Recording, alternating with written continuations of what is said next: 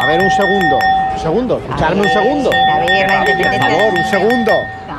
Que quería contaros que voy a grabar un podcast. A ver, Piñero, te has quedado un poquito trasnochado, ¿eh? O sea, yo creo que ya, bueno, lo tuyo era la radio, eh, pero vamos, tío, yo no sé qué pretendes con esto, sinceramente. ¿Tú crees que si yo opino en un podcast no lo va a escuchar nadie? Y efectivamente, no lo va a escuchar nadie ni falta que hace.